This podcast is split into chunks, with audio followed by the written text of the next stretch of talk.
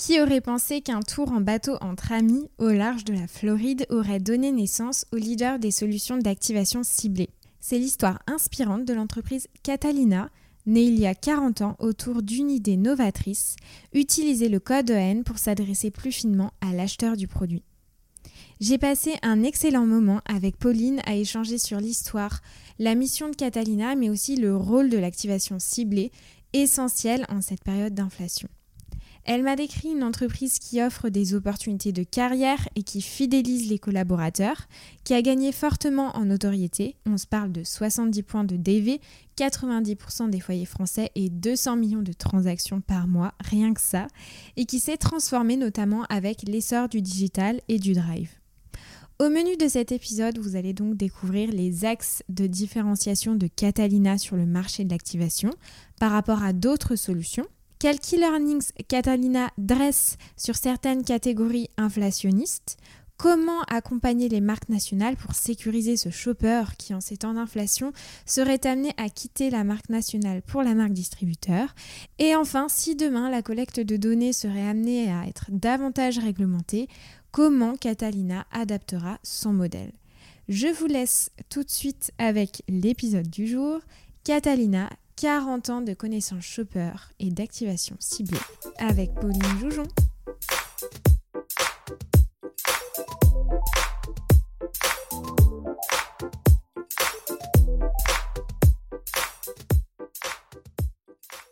Eh bien, écoute, Pauline, je suis ravie aujourd'hui euh, d'être avec toi, d'être dans vos locaux, d'avoir découvert le lab. Enfin, vraiment, euh, c'est vraiment canon de voir euh, les gens en vrai et de pouvoir échanger sur plein de choses. Surtout qu'on est dans un contexte quand même particulier où la grande distribution est un peu bouleversée. Bon, malheureusement pour des sujets pas très cool, on va dire, entre l'inflation, la hausse des matières, etc. Mais bon, on va se parler de, de tout ça. Mais avant toute chose, évidemment, j'aimerais que tu nous parles de toi et puis ton parcours chez Catalina, 14 ans dans le même groupe, c'est pas rien. Et j'ai regardé d'ailleurs sur internet, euh, on sait en, moyenne un salarié cadre reste 4 ans dans son entreprise, donc euh, c'est quand même euh, énorme. Est-ce que tu peux m'expliquer qu'est-ce qui t'a fait rester aussi longtemps et puis également qui tu es et ton poste aujourd'hui? Bah déjà, merci à toi d'être là. merci d'être venu, venu chez nous pour découvrir un peu plus Catalina. Euh, alors c'est vrai que du coup je suis fourchette haute de l'ancienneté euh, dans les collaborateurs. Après chez Catalina, euh, il y a pas mal de y a pas mal de fidèles. c'est une, une, entreprise qui est, qui est, assez fidélisante. Moi, j'ai intégré Catalina en sortant d'école, après avoir été diplômée de Sciences Po Paris, d'avoir fait mon passage un peu obligatoire chez L'Oréal, comme plein d'étudiants de Sciences Po. Et, et puis, bah, Catalina, ça a été une, très belle rencontre et un chemin euh, euh, chargé d'opportunités. Euh, c'est une entreprise qui permet de faire grandir les gens, qui investit énormément dans les collaborateurs et, où tout est possible quand on a décidé de, construire sa route. Donc voilà, c'est pour ça que je m'y sens bien, que plein d'autres s'y sentent bien également. Et, puis on fait beaucoup de choses variées et, et on s'ennuie jamais. C'est toujours ce qu'on aime dire chez Catalina. Et du coup, est-ce que tu peux nous expliquer comment Catalina est née? Parce que j'ai cru comprendre aussi que c'était une entreprise euh, qui existe depuis très longtemps. Et c'est vrai qu'on peut se poser la question, euh, bah voilà, tout ce qui est autour de la promo, est-ce que c'était ça euh, la base de Catalina? Pas du tout. Comment Raconte-nous un peu l'histoire en fait. c'est une belle histoire en plus. Catalina, c'est né il y a 40 ans. donc c'était une période où c'était l'essor du code EAN, donc sur les produits. Et en fait, euh, une bande d'amis euh, faisait un tour euh, en bateau au large de la Floride, vers l'île Catalina. Et ils ont eu cette idée de génie qui se disait de d'aller identifier via le code EAN beaucoup plus précisément ce qui était acheté, donc le produit précis de la gamme, et puis les quantités qui étaient achetées par, par les consommateurs. et ça permettait en fait tout ça de sortir de tout ce qui était médias de masse promo de masse, communication de masse, pour aller euh, s'adresser beaucoup plus finement euh, euh, au, à l'acheteur du produit. Donc du coup, cette idée est née et elle s'est exportée ensuite dix ans plus tard en France. et ensuite à d'autres pays européens et, au Japon également. La France, pour le coup, c'est parmi les pays d'Europe le centre le plus important. C'est là où, bien évidemment, donc, il y a les équipes commerciales qui sont en contact avec les clients français au quotidien, mais également toutes nos équipes de data scientists, data analysts et les équipes tech. Et j'imagine que pour l'époque, c'était extrêmement novateur. Vous étiez les premiers sur le marché? Oui, on été pionniers sur, euh, sur ce sujet. Mmh. Oui, tout à fait. Après, ça a pas mal, euh, voilà, ça a pas mal euh, évolué depuis. Alors moi en 14 ans, mais Catalina en 30 ans. Mmh. Mais c'est vrai qu'il y a eu, on a connu pas mal d'évolutions pense que quand je suis arrivée chez Catalina euh, et qu'on appelait des clients ou des prospects, euh, soit ils nous connaissaient pas ou au mieux c'était euh, vous êtes au dos des tickets de caisse. Donc pour ceux qui se tromperaient encore, on n'est pas au dos des tickets de caisse.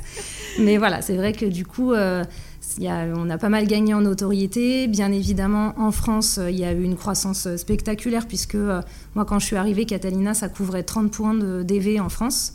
Maintenant, c'est 70 points de DV. On suit 90% des foyers français, c'est 200 euh, millions de transactions par mois, donc euh, forcément il y a une, euh, une croissance très importante qui, qui s'est qui s'est qui, voilà, qui, pendant qui s'est construite pendant ces 14 mmh. ans et puis beaucoup de digital aussi beaucoup de digitalisation puisque nos plateformes digitales elles ont quand même 10 ans donc et forcément elles ont grandi avec le temps maintenant on a 60% de parts de marché en drive toutes nos campagnes sont omnicanales euh, donc euh, voilà, du coup, le Catalina d'il y a 40 ans, il a pas mal changé. Mm.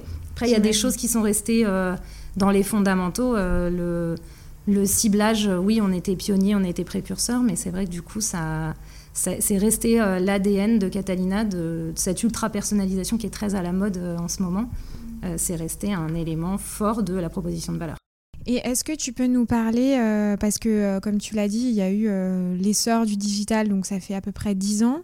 Est-ce qu'il y a justement des événements euh, marquants qui ont fait que vous avez sorti des, solutions euh, particulières dans l'histoire de Catalina où euh, ça a marqué vraiment un tournant dans l'entreprise? Bah alors, il y a quand même cette construction du digital hein, qui a du mal encore à prendre en grande conso puisque on, a, on est toujours confronté au sujet du, du reach avec des plateformes digitales qui, qui sont très variées. Euh, toujours très riche en contenu, euh, en gaming, euh, il y a plein de choses et pour autant ça reste, ça reste souvent petit. Mais pour autant, c'est hyper important pour nous d'y être. Donc, c'est pour ça qu'on met beaucoup l'emphase sur, sur ces plateformes digitales et que les, les, industriels et les retailers nous suivent dans cette direction, puisqu'à nouveau, toutes les campagnes Catalina sont, sont omnicanales. Euh, et après, il y a eu le drive quand même, qui a connu notamment euh, avec le Covid euh, une croissance assez fulgurante. Et c'est pour ça que pour nous, c'était aussi important d'y être. Donc là, avec avec les 60% de parts de marché qu'on a en drive, ça permet d'être quand même significatif sur ce canal. Alors aujourd'hui, Catalina, en quelques chiffres, c'est combien de clients, combien d'enseignes? Est-ce que tu peux nous donner euh, voilà, des éléments euh, chiffrés pour qu'on imagine Catalina, bah voilà, ça pèse combien finalement sur le marché? Et puis aussi, est-ce que euh, vous vous comparez par rapport aux, autres intervenants sur le secteur avec des parts de marché comme des annonceurs ou des distributeurs peuvent le faire ou pas du tout? Comment ça fonctionne finalement? Alors, donc pour répondre à ta première question en chiffres, donc du coup, euh, euh, sur le parc d'enseignes, Catalina, donc c'est 70 points de DV, c'est 70% de la distribution. Dans nos enseignes, euh, on a des enseignes majeures comme Carrefour, Leclerc, Intermarché, Système U, Monoprix, Match. Donc du coup, c'est des enseignes avec lesquelles on va travailler au quotidien pour la plupart à leur propre compte, hein, pour leur programme de fidélité. Euh, pour des temps forts aussi, euh, des temps forts majeurs dans l'enseigne. On l'a relayé pas mal sur LinkedIn cette année, mais on est partenaire de Monoprix pour les 90 ans. Euh, on, a, on a mis en place l'opération Intermarché qu'on a pas mal vu, le 5 x 10 euros. Donc on est sur des temps forts majeurs. On accompagne aussi les distributeurs pour tout ce qui est digitalisation et personnalisation des prospectus. Donc on a un gros travail qu'on réalise en partenariat avec les distributeurs, au local également, puisque les, les magasins ont la possibilité de mettre en place via un portail de commande des opérations dans leur magasin, donc point de vente par point de vente. Ça, c'est 20 000 euh, opérations par an qui sont réalisées, donc euh, c'est très massif. Et puis, le pendant, bah, c'est les clients industriels hein, qui capitalisent sur toute la data et toute l'activation possible dans ces magasins. Et donc, les, magasins, les, partenaires industriels, c'est euh, plus de 150 clients qui sont actifs. Alors bien évidemment, euh, on a des gros et qui sont partenaires, euh, certains depuis le premier jour de Catalina en France. Et on a monté aussi toute une cellule il y a quelques années pour travailler davantage sur les marques émergentes, les plus petites marques. qui ont besoin de voilà d'une vision un peu différente ou d'une manière un peu différente d'adresser les consommateurs. Et donc on a toute une équipe qui est dédiée aux PME ou aux, marques émergentes côté industriel. ça c'est super intéressant parce que c'est vrai que ces dernières années aussi on a vu émerger énormément euh, de nouvelles marques euh, food qui, ont venu, euh, qui sont venues un peu bousculer on va dire l'univers agroalimentaire donc c'est très bien aussi que voilà les agences aussi s'adaptent en tout cas à ce nouveau modèle. Euh, la promotion ou en tout cas euh, l'univers de la data, euh, shopper, etc. Et a aussi été pas mal chahuté, bousculé. Il y a aussi beaucoup d'intervenants hein, qui sont venus sur, sur ce marché, tu l'as dit tout à l'heure. Quels sont finalement euh, vos axes euh, majeurs de différenciation sur euh, le marché par rapport à d'autres solutions? Si par exemple aujourd'hui tu es en face bah, voilà, d'un chef de projet shopper, d'un catégorie manager, qu'est-ce que tu lui dirais pour choisir la solution Catalina par rapport à une autre solution? Alors c'est sûr qu'il y a une alternative euh, très très large hein, pour, euh, pour un chef de produit, un chef de projet. Euh, ben, il a une quantité d'activation possible. je pense que tu es confronté au quotidien. C'est très compliqué parce que honnêtement, enfin.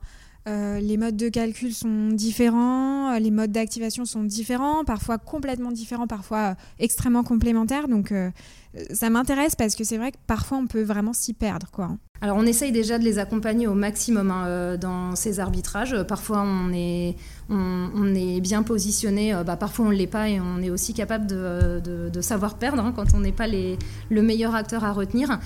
Je pense que ce que je dirais, c'est que quand même à, l'heure où euh, tout le monde fait du ciblage, on va se le dire, nous on capitalise sur, sur des éléments de force qui sont euh, ben, déjà en premier lieu, on fait vraiment du ciblage sur la data réelle d'achat en magasin. Et ça, en grande distrie, pour moi, c'est hyper important parce que euh, un ciblage socio-démo, parfois, c'est trop large. Alors que, à nouveau, hein, si on vient à ce qu'ils ont eu comme idée il y a 40 ans, euh, d'aller regarder un EAN hyper précis, euh, bah, ça a beaucoup de valeur. Euh, les quantités précises qui sont achetées, euh, comment se comporte un shopper. On a quand même deux ans d'historique d'achat qui sont embasés chez Catalina et donc qui nous permettent d'adapter tous les plans qu'on fait sur une data réelle. Donc je pense que ça, c'est un premier point qui est, clé. le deuxième, c'est que bah, forcément, avec le temps, on a acquis une base d'expérience sur chacune des catégories, des marchés, des clients, un savoir-faire qui, est, bah, voilà, qui est quand même robuste. Et c'est doublé de beaucoup d'experts chez nous euh, d'experts de la data, donc euh, les data scientists, les data analystes, qui euh, maîtrisent parfaitement toutes les technos très en vogue d'AIML. Donc on, arrive à coupler toute cette science derrière pour accompagner notre ciblage. et je dirais que un autre point de force, c'est que justement à l'heure où on fait du ciblage, c'est important de garder la notion de puissance. Euh, faire du ciblage pour être sur des micro-OP, euh, bah, notamment pour des gros industriels, euh, ça peut parfois perdre son sens.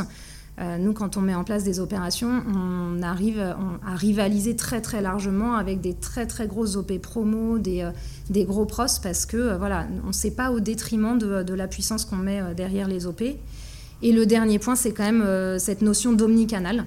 Euh, on a cette possibilité d'aller toucher le shopper, quel que soit son canal d'achat, en digital, en drive, en magasin, et de pouvoir euh, jouer euh, ce relais 360 à l'heure où ben, on, doit mettre une partie de son budget marketing sur du digital. Voilà. Nous, on couvre vraiment le shopper en fonction de son canal privilégié. Et alors, ce serait intéressant rapidement que tu nous dises les différentes solutions pour les auditeurs qui nous écoutent et qui sont absolument pas familiers avec Catalina, même si on en a un peu parlé, mais euh, de manière assez succincte, euh, qu'est-ce que vous proposez par exemple euh, enfin, concrètement en magasin, qu'est-ce qu'on peut voir s'il y a des commerciaux par exemple qui nous écoutent? Alors, déjà, le meilleur moyen pour avoir la meilleure proposition, c'est qu'il faut nous appeler et il ne faut pas hésiter à nous appeler, à nous écrire, parce que toutes les propositions sont extrêmement customisées, que ce soit côté marque ou côté retail. Euh, on a euh, autant de réponses possibles qu'un euh, chef de produit peut se poser de questions. Donc du coup, on s'assure de customiser chacune de nos réponses en fonction du besoin. Est-ce que c'est plutôt du recrutement? Est-ce que c'est plutôt de la feed? Est-ce que c'est plutôt un soutien dino? On va jamais avoir la même proposition qui va être mise en face. Maintenant, si on veut, je pense, donner une vision macro de ce qu'on peut proposer, euh, la, solution historique de Catalina, euh, celle que euh, la plupart des gens connaissent, ça va être le, ticket qui s'émet en caisse, le coupon qui va s'émettre en caisse. qui bah, forcément a un reach colossal, hein, puisque à chaque transaction, on a la possibilité de capter un shopper. Donc cette solution-là, en fait, c'est elle qui est enrichie de façon omnicanale et du coup euh, qui est adossée à des campagnes digitales et, euh, drive pour pouvoir avoir un parcours complet auprès du shopper. Euh, maintenant, on se lance aussi sur des solutions qui sont 100% digitales pour répondre bah, aux attentes des shoppers. tous les shoppers n'ont n'utilisent pas les mêmes canaux. Euh, notamment, bah, on a lancé une, solution qui s'appelle One, euh, dont on a eu l'occasion de parler. D'ailleurs, on a un cas sur notre, euh, sur notre site internet où on met en avant l'expérience qu'on a eue avec la marque Trésor de Kellogg's. Donc, je, vous je, vous invite à aller regarder la solution. Elle est sur le site de Coupon Network sur un onglet qui s'appelle Totem. En fait, euh, elle propose aux shoppers des défis qui sont personnalisés en fonction de leur comportement d'achat en magasin physique et en drive. Donc à nouveau, on collecte toute la data et on propose aux shoppers euh, euh, des, défis en fonction de son niveau d'achat avec des systèmes de paliers pour pouvoir développer la consommation du shopper. Et on ajoute aussi des missions relationnelles, donc répondre à un quiz, regarder une vidéo pour pouvoir travailler l'engagement à la marque. Donc voilà, du coup ça, ça permet aussi d'aller sur un axe qui va être un peu moins promotion mais euh, un peu plus euh, fidélisation shopper, engagement à la marque. Et on a une brique également euh, média, donc avec une solution qui s'appelle Add to Store, où là on est sur du retail média. Et donc l'idée c'est de pouvoir aller capter un shopper au moment où il est en situation de navigation pour pouvoir lui pousser une bannière avec mise en avant d'un produit. À nouveau, c'est toujours ciblé sur son comportement d'achat en magasin et, et, on lui met en avant un produit et euh, doublé d'une communication qui va être faite euh, en point de vente pour pouvoir travailler la présence à l'esprit à nouveau en jouant sur le digital et sur le in-store. Et est-ce que avec justement l'inflation, la période qu'on est en train de vivre, vous voyez une, croissance ou en tout cas bah, des clients, des shoppers qui utilisent de plus en plus ce type de solution? Alors, on a une hausse qu'on peut voir sur nos plateformes digitales, notamment une hausse du taux d'utilisation. Là, sur le premier semestre, on a quand même 45% d'utilisation en plus sur les offres. Donc, euh, oui, clairement, je pense qu'on a, euh, on a une position là d'offres de, prix, de remise prix. Euh, qui plus est ciblée en fonction du comportement d'achat du shopper. Donc, c'est des promotions intelligentes qui vont s'adresser au shopper et lui parler. Euh, donc oui, là, on a une, hausse assez importante du taux d'utilisation des offres. Vous avez récemment euh, initié une étude sur l'évolution des catégories corps gras, donc euh, sur le S122 par rapport au S121. Est-ce que tu peux nous évoquer les, key learnings, les éléments marquants que vous pouvez ressortir de, cette étude? Alors en effet, je pense que ça n'aura échappé à personne. on a, il y a eu pas mal de mouvements sur cette catégorie euh, là sur le premier semestre, tout simplement parce que 80% de la consommation euh, d'huile en France vient de l'importation euh, de la Russie et de l'Ukraine. Donc on a vécu le même phénomène de stockage et de panique que ce qu'il y avait eu sur certaines catégories au moment du confinement. Et donc, même les gros consommateurs ont augmenté leur consommation. Donc, c'est de l'ordre de 20% hein, de hausse de consommation sur les gros consommateurs. Et donc, du coup, euh, nous, on aime bien chez Catalina, du coup, aller voir ce qui, euh, ce qui s'est passé plus finement. Et surtout, euh, bah, comment se fait le report dans ces cas-là. Et donc là, ce qu'on a vu, c'est que bah, le report de consommation au sein de la catégorie des huiles était à 50% sur de l'huile d'olive. Du coup, bah, l'huile d'olive, clairement, n'est pas du tout sur les mêmes repères prix. Donc, donc, ce qui est intéressant ensuite, c'est d'aller voir comment ça fait évoluer les comportements d'achat au sein d'un sous-segment de la catégorie. Et donc là, bah, si on prend euh, la base d'acheteurs d'une marque euh, leader sur cette catégorie, euh, en fait, on voit qu'il y a beaucoup plus de mixité, donc ils ont beaucoup moins d'exclusifs et il y a eu un report très fort, un switch très fort qui a été fait sur la MDD. et, c'est aussi ce qu'on peut observer sur d'autres catégories qui ont été fortement touchées par l'inflation. Ça peut être le cas de la farine, ça peut être le cas des viandes surgelées, où là, pour le coup, on a une hausse très forte de la mixité et beaucoup de reports sur la MDD. Donc euh, on va suivre de près parce qu'il y a aussi beaucoup de catégories connexes qui utilisent l'huile dans les recettes et donc potentiellement qui vont être touchées euh, prochainement. Euh, voilà, donc ben, on, accompagne au mieux les marques en ayant forcément une base de data qui est tellement importante que du coup elles nous sollicitent pour essayer de voir ce qui va se passer et surtout d'anticiper ce qui peut se passer. Mais, mais c'est sûr que là, du coup, il y a un chamboulement sur ces catégories-là qu'on suit au fur et à mesure de très près. Tu l'as dit à, juste titre, et c'est un des points sur lesquels c'est important quand même de s'attarder, c'est celui de la mixité des marques nationales et des MDD. Et puis même en, tant qu'annonceur de marques nationales, on se pose la question, mais jusqu'où ça va aller, cette inflation? Est-ce qu'on va vraiment perdre tous nos shoppers? Donc c'est assez inquiétant. Et sur l'étude, on note que sur l'huile d'olive, donc si on prend les acheteurs d'une marque leader sur l'huile d'olive, ben, on avait 16% euh, sur le S121 qui achetait de la MDD, quand aujourd'hui sur le S222 on est à 19. Donc c'est quand même 3 points de plus, donc enfin, on peut quand même le souligner. Comment vous, Catalina, euh, en tant que solution euh, pour accompagner les marques nationales, comment vous, vous aidez à sécuriser ce, sécuriser, je vais y arriver, ce shopper qui, voilà, en ces temps d'inflation, bah, peut naturellement quitter la marque nationale pour justement aller sur la marque distributeur? Honnêtement, euh, c'est sûr que là, on connaît une année euh, hyper challengeante. Je pense qu'en euh, 14 ans de Catalina, on est sur une des années les plus challengeantes que les marques aient pu connaître. là, ce qu'on voit se profiler, il y a deux cas de figure. Il y a un cas de figure de marques qui commencent à, avoir des sacrés retards volume donc à euh, accuser le coup de, euh, de, bah, shoppers qui, euh, qui déconsomment très fortement, des switches vers la MDD, donc des retards très nets, parfois besoin de faire tourner les usines et, et surtout bah, un risque de perte de part de marché durable. Donc là, pour le coup, on est sur un besoin de masse.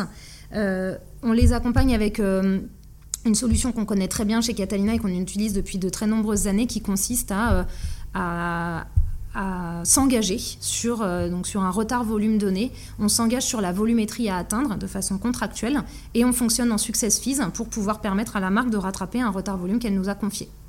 Donc ça, c'est sur les marques qui, euh, ne veulent pas prendre de risques sur leur part de marché et qui ont des gros volumes à rattraper. On a quand même une autre typologie, c'est des marques qui n'arrivent même pas à livrer ce qui leur a été commandé parce que problème de production, de la matière première elle-même ou du pack, voilà, on sait que tout le circuit est très perturbé.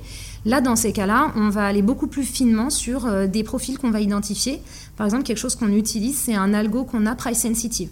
Donc on va pouvoir aller cibler et parler seulement à des shoppers qui vont être sensibles à, euh, une promesse prix euh, dans la catégorie et en tout cas un risque d'attrition de, ces shoppers pour éviter qu'ils ne switchent sur des marques avec un PVC inférieur. Donc voilà, on va pouvoir, on va pouvoir raisonner un petit peu différemment et de façon toujours très ciblée dans tous les cas, euh, la, manière dont on veut accompagner nos partenaires dans ce contexte-là, c'est leur apporter toujours plus de flexibilité et d'agilité. On met en place les campagnes en quelques jours ou en quelques semaines. Euh, avec des OP qui sont euh, bah, le plus efficaces possible, puisqu'on sait que là, il y a quand même un besoin majeur d'aller soutenir les marques. Et puis, et puis en, étant toujours sur la rationalisation de l'investissement. On sait à quel point là, un euro investi doit être rentable. Donc, euh, aller regarder au plus près euh, les shoppers qui vont être pertinents à aller cibler. Ce matin, euh, je, rebondis sur ce que tu dis parce que c'est extrêmement intéressant. Ce matin, on en parlait, donc on, a tourné un, épisode avec donc une série qui s'appelle L'Académie sans filtre, donc avec Nielsen, donc Emmanuel Fournet et Emmanuel Ansou.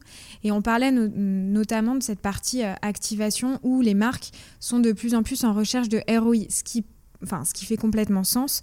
Mais euh, nous, une, de nos convictions, c'est de dire que aussi les agences euh, doivent énormément éduquer euh, les, annonceurs parce que on est sur cette notion de ROI qui est très importante, mais du recrutement, par exemple, on va potentiellement avoir moins de ROI parce que c'est des opérations qui sont beaucoup plus coûteuses. Et ça aussi, c'est quelque chose qu'il faut expliquer, euh, qui n'est pas facile à entendre parfois, surtout encore plus pendant cette période-là. Mais, euh, mais en tout cas, c'est sûr que la recherche de ROI en ce moment, elle est... C'est clé, c'est clé. Et je pense que euh, sur toutes les dimensions, hein, même sur des dimensions médias maintenant, il y a cette notion de ROI qui est, qui est très proche. Alors, nous, forcément, c'est notre cheval de bataille parce que la data, on l'a depuis toujours. Donc, on a la possibilité de savoir exactement comment ont réagi les shoppers qu'on est allé cibler dans les actions Catalina. Euh, on a toute une méthodologie euh, bah, qu'on a construite avec euh, des panélistes notamment pour isoler des shoppers témoins et des shoppers qui vont être animés pendant une campagne et pouvoir lire l'effet de la campagne Catalina isolé de tous les autres effets promos qui vont avoir lieu. Et en tout cas, sur cette notion de recrutement, ça, c'est un, un, travail qu'on essaye de faire depuis des années, mais regarder un ROI à court terme sur du recrutement, c'est sûr que ça va jamais être aussi rentable que euh, de faire euh, une OP en magasin qui va aller toucher les gros shoppers qui vont passer dans le rayon. Donc on a cette notion de réachat qu'on regarde beaucoup chez Catalina. de savoir un shopper qui a été ciblé par une OP de recrutement, donc il était non acheteur avant la campagne, il achète grâce à la campagne Catalina, comment il se comporte dans le temps, à 3, à 3 mois, 6 mois ou un an? Et ce qu'on voit, c'est que l'effet du ciblage, ça permet d'avoir davantage de réachat et de rémanence. Et les shoppers, en moyenne, on a quand même 50% de réachat sur les actions. Donc du coup, la notion de ROI moyen terme, elle est clé pour les marques et de prendre en compte bah, le, le coût du recrutement à court terme, de pouvoir voir comment il se rentabilise dans la durée. Est-ce que, euh, Pauline, tu aurais un cas client à nous partager euh, d'utilisation euh, justement de cette promo intelligente, de cette data pendant cette période inédite? Je pense que ça pourrait être intéressant justement de voir concrètement sur le terrain comment, comment ça se passe. Alors, bah, je parlais tout à l'heure de, de, la campagne Trésor, hein, qui est un bon cas sur, sur cette solution One, qui est une nouvelle solution. Pour donner peut-être un exemple maintenant un peu plus orienté retail, euh, et pour le coup, donc là, on n'est pas sur une nouvelle solution, on est sur un plan qui a été euh, éprouvé au fil des années. On met en place avec l'enseigne Intermarché euh, des plans d'action CRM donc qui sont basés sur l'observation d'une de, segmentation de la base d'acheteurs de l'enseigne. Et on travaille main dans la main pour travailler la fidélité et les dépenses qui sont réalisées dans l'enseigne. Donc du coup, on a construit tout un plan qui est séquencé avec des offres personnalisées qui vont être remises aux shoppers et euh, on travaille avec des algorithmes qui sont euh, puissants et qui vont euh, vivre dans le temps et, être adaptés au fur et à mesure pour pouvoir remettre au shopper la bonne offre au bon moment. Donc du coup, c'est un dispositif qui est mis en place depuis 2019 qui réagit aux atypismes de consommation. Donc on modifie les choses, ben, année Covid par exemple, du coup on s'adapte aussi en temps réel à ce qui se passe. Euh, là, on atteint les meilleurs niveaux de ROI qu'on n'a jamais euh, obtenus sur ce dispositif. Et euh, bah, bien évidemment, dans une ère de digitalisation, pour le coup, on a cette notion de communication 360 avec des communications qui vont être relayées soit en digital, soit en magasin. Alors on l'a vu et on en a parlé tout à l'heure, il y a pas mal d'acteurs qui se développent sur le marché de la promotion. J'imagine aussi que vous devez euh, être impacté aussi par cette période, comme, euh, comme les annonceurs. Euh, enfin, ça, ça, fait sens. voilà. Comment vous vous gérez justement la part de la concurrence qui s'intensifie, mais aussi cette période? Comment ça se passe en fait? Alors, il y a quand même eu toujours beaucoup d'acteurs hein, qui ont gravité dans cet environnement. On a toujours eu l'habitude de fonctionner bah, en partenariat ou en concurrence avec d'autres acteurs qui se lançaient ou qui existaient depuis longtemps dans la grande distribution. C'est un marché concurrentiel. Après, ça s'intensifie ces dernières années, mais nous, on le vit comme un signal positif. Euh, s'il y a de l'intérêt, c'est que euh, est, sur les bons sujets. Et euh, bah, si l'intérêt s'intensifie, ça veut dire qu'on est quand même toujours sur les bonnes problématiques. Donc voilà, nous on ne le voit pas du tout d'un mauvais œil. Après, on, bah, essaye de rester fidèle à nos valeurs, à notre savoir-faire. On capitalise à nouveau sur l'expertise qu'on peut avoir sur les catégories et et avec nos différents clients. Euh, on garde un temps d'avance puisque à nouveau on a pas mal d'experts euh, chez nous, euh, notamment data puisque c'est quand même notre cœur de métier et c'est le nerf de la guerre. Donc on essaye d'avoir toujours un temps d'avance.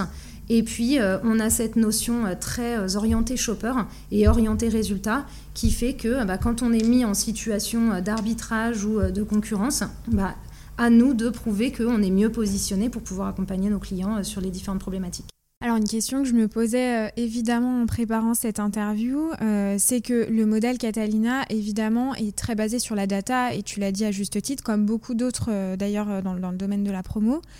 Si demain, parce qu'on en parle de plus en plus, il me semble que notamment l'utilisation de cookies va être prochainement réglementée. Alors je rumeur avérée, je suis pas assez experte pour, pour le dire, en tout cas euh, il y a pas mal de, sujets là-dessus. Si demain la collecte de données, elle, va être amenée ou serait amenée à être davantage réglementée, comment euh, vous, bah, vous pourriez adapter votre, votre modèle? J'imagine que c'est une question d'ailleurs qu'on vous a déjà posée. Ah, la data, c'est une vraie, c'est à nouveau, c'est le nerf de la guerre, c'est une vraie question, donc c'est un très bon point. Euh, alors, il se passe plein de choses, comme tu le dis, sur l'univers de la data. Euh, on a euh, passé toute la phase RGPD, donc on est parfaitement RGPD compliant. On est, on est sur de la data anonymisée, hein. donc euh, du coup on traite vraiment la data d'achat et, et pas de la personne. On a le sujet des cookies qui, qui est le sujet d'actualité, donc d'où l'importance pour nous de jongler entre des notions de data digital et data in-store. Donc forcément c'est notre force, nous, d'être sur plusieurs tableaux. je pense que dans, cette, dans, toute cette équation-là, pour nous, l'important, c'est de rester vraiment centré sur le shopper, les attentes des consommateurs. Oui, il y a des réglementations. Après, on essaye de toujours être sur les bonnes problématiques. L'année dernière, on a mis en place une étude avec Opinionway. Euh, pour essayer de voir justement quelles étaient les attentes du shopper. Et on voit qu'on euh, on a 80% des shoppers qui euh, sont en attente de, de bons de réduction et 70% qui attendent d'avoir des remises qui sont effectuées en caisse. Donc du coup, bon, on est sur les bons sujets, on est sur des sujets qui, à ce stade-là, on n'est pas, on n'est pas embêté par ces réglementations. Maintenant, on reste shopper-centrique et, et, on s'efforce de, de pouvoir être collé au plus près aux attentes des clients et des shoppers. Et pareil, même question euh, que je me suis posée. Alors là, pour le coup, c'est plus sur la promotion. On voit de plus en plus d'enseignes euh, qui, euh, justement, ne, ne, veulent plus le prospectus papier, ou en tout cas, ça, ça devient de plus en plus digitalisé. Tu en parlais tout à l'heure, vous avez aussi des, solutions digitales. J'imagine que le modèle aussi se transforme, notamment sur le média de caisse. Tout à fait. Alors, on a, on, on a plusieurs logiques sur le sujet du prospectus, qui est un énorme sujet pour, pour les retailers. Déjà, euh, on a tout un pan de notre activité où on travaille sur euh, la mise en avant de produits du prospectus pour pouvoir euh, ben, faire ressortir et faire émerger auprès du shopper les produits qui ont le plus de valeur. Donc du coup, on a des algorithmes à nouveau qui vont permettre au shopper, c'est vraiment du one-to-one, de faire émerger parmi tous les produits du prospectus les produits qui vont, être, qui vont le, plus le, concerner pour pouvoir gagner en efficacité sur ses pros et, euh, et faire en sorte que euh, la promo soit vraiment euh, centrée à nouveau sur les attentes du shopper. Et puis le cran d'après, c'est de pouvoir digitaliser ses communications. Et, et donc ça aussi, on y travaille hein, pour pouvoir à nouveau travailler la mise en avant de différents produits, puisque si on se figure un prospectus en version digitale, on ne va pas scroller des produits indéfiniment pour pouvoir euh, tomber sur la bonne page euh, du catalogue. Donc là, de la même manière, c'est de la mise en avant sur les produits qui ont le plus de sens. Et donc euh, ça, c'est vrai qu'on a la chance d'avoir, de capitaliser sur une expertise de plusieurs années où on a construit des algos. On les a fait évoluer pour se dire que, en réalité, parmi tous les produits du prospectus, de tous les produits du prospectus, il y en a très peu qui vont intéresser les shoppers. Et donc, c'est comment les faire émerger pour pouvoir gagner en impact. Eh bien écoute Pauline, on arrive à la fin de cette interview. Merci beaucoup pour l'exercice. Merci à toi. Comment t'as trouvé? Écoute, euh, très bien. Très bien. J'espère que, euh, que ça aura été clair. En tout cas, c'était euh, parfait. Si les auditeurs ont des questions, qu'ils n'hésitent pas à nous écrire, à m'écrire euh, et je saurai les rediriger si jamais je ne suis pas la bonne personne pour leurs questions. N'hésite pas voilà, à donner ton contact pour que euh, s'il y en a qui sont en voiture ou je ne sais quoi. Tout à fait. Bah, Arrêtez-vous par contre pour noter s'il vous plaît. Ils peuvent déjà me contacter sur LinkedIn. Je suis donc Pauline Goujon et euh, ou sinon sur mon adresse Catalina, pauline.goujon at catalina.com. D'accord. Et bah écoute, je serais ravie d'échanger avec eux. Merci beaucoup Pauline. Merci à toi. À bientôt. Merci beaucoup d'avoir été avec moi jusqu'à la fin de cet épisode. J'espère qu'il t'aura plu. N'hésite pas à m'écrire sur Instagram au nom de Sans filtre ajouté ou LinkedIn au nom de Salomé Charicton. Je réponds à tous les messages et je suis toujours super contente d'interagir avec vous. À bientôt!